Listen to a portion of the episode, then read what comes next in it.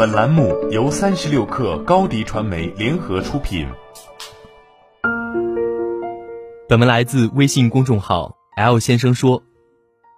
前几天看到一个问题很有意思，说既然我们的快乐都来自于多巴胺，那为什么大脑不会进化成自动分泌多巴胺的模式，让我们每时每刻都处于快乐的状态呢？原因很简单，因为让我们感到快乐的。本质上来说，并不是多巴胺本身，而是多巴胺的变化。这个理论就是1997年舒尔茨等人提出的奖赏预测误差假说，即多巴胺实际起作用的并不是实际奖赏，而是实际奖赏与预期奖赏之间的期望差。所以，与其说多巴胺标记的是快乐，其实不如说它标记的是惊喜，也就是超出预期的奖励和刺激。所以，如果大脑分泌多巴胺的水平从一个正常值变成另一个正常值，会有任何区别吗？不会。在这种情况下，你的大脑会立即适应新的正常值状态，并把它变成一种日常状态。只有当它增加时，及新的惊喜出现，你才会感受到快乐。所以，我们会说，在人际交往里面，如果一个人长期对另一个人特别好，那么久而久之，这种好就会成为一种常态。对方是感受不到的，反而这种好一旦下降了，这种变化就会被对方察觉到，从而产生负面的感受。所以很多时候，快乐是什么，并不是我得到了什么，而是这么一条公式：快乐等于你所得到的减去你所期望的除以期望。拥有越多，期望越多，你就越容易所求更多，越加患得患失。同样，你所注意到的更可能是失去，而不是获得。有期望差就存在奖赏，这也就是说，我们第二次做这件事情时，其实已经相当于提前预支一部分奖赏了。那么，预支的这部分奖赏会起到什么作用呢？它会提高你维持推动这个过程的动机，让你有更强的动力去把它做完，来获取到剩下的八十的奖励。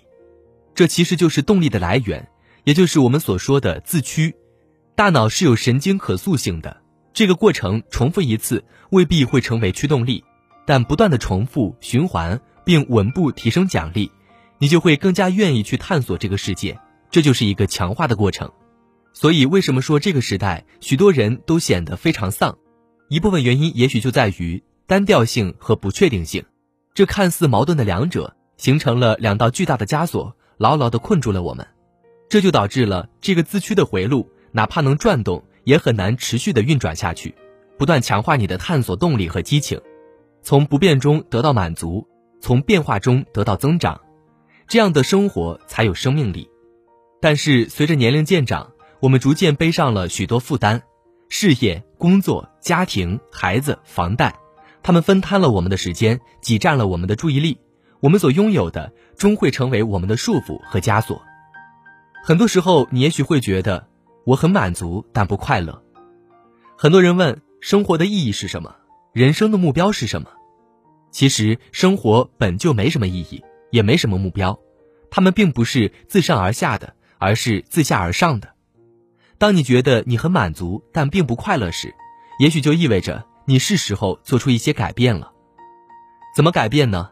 依然以调整系统为核心，每天在自己立场的生活中加入一点点调剂。一点点新东西，让自己的生活模式去适应它，彼此融合，达到一个新的稳定的生活模式，然后再加入一点点新东西，让自己探索这个世界的脚步再迈出一步。当你觉得这个调整的方向能够带给你成就感、意义感，当你觉得它能够证明你存在的价值时，也许就是一个值得坚持的方向。这种生活模式，我把它称为百分之十五的可能性。也就是说，拿出你百分之十五的时间、精力、资源，在你惯常的生活路径里面，有意识的偏移百分之十五，试着去探寻新的可能性，去拥抱好事发生的概率。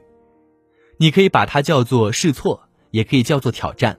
不管怎样，这是给你的生活注入活力，同时又不至于撼动基础的一个平衡点。不妨试着从接触圈子之外的人开始，从培养一个简单的爱好开始。从做一些简单的创作开始，从发出自己的声音让别人注意到你开始，跟这个世界的连接触点足够多，终有一天这些碎片会汇聚成网，点亮一条全新的路径。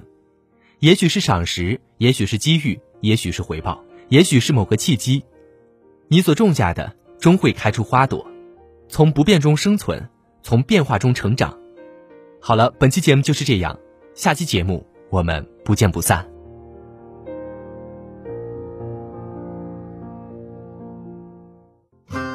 欢迎添加小小客微信 xs 三六 kr，加入三十六课粉丝群。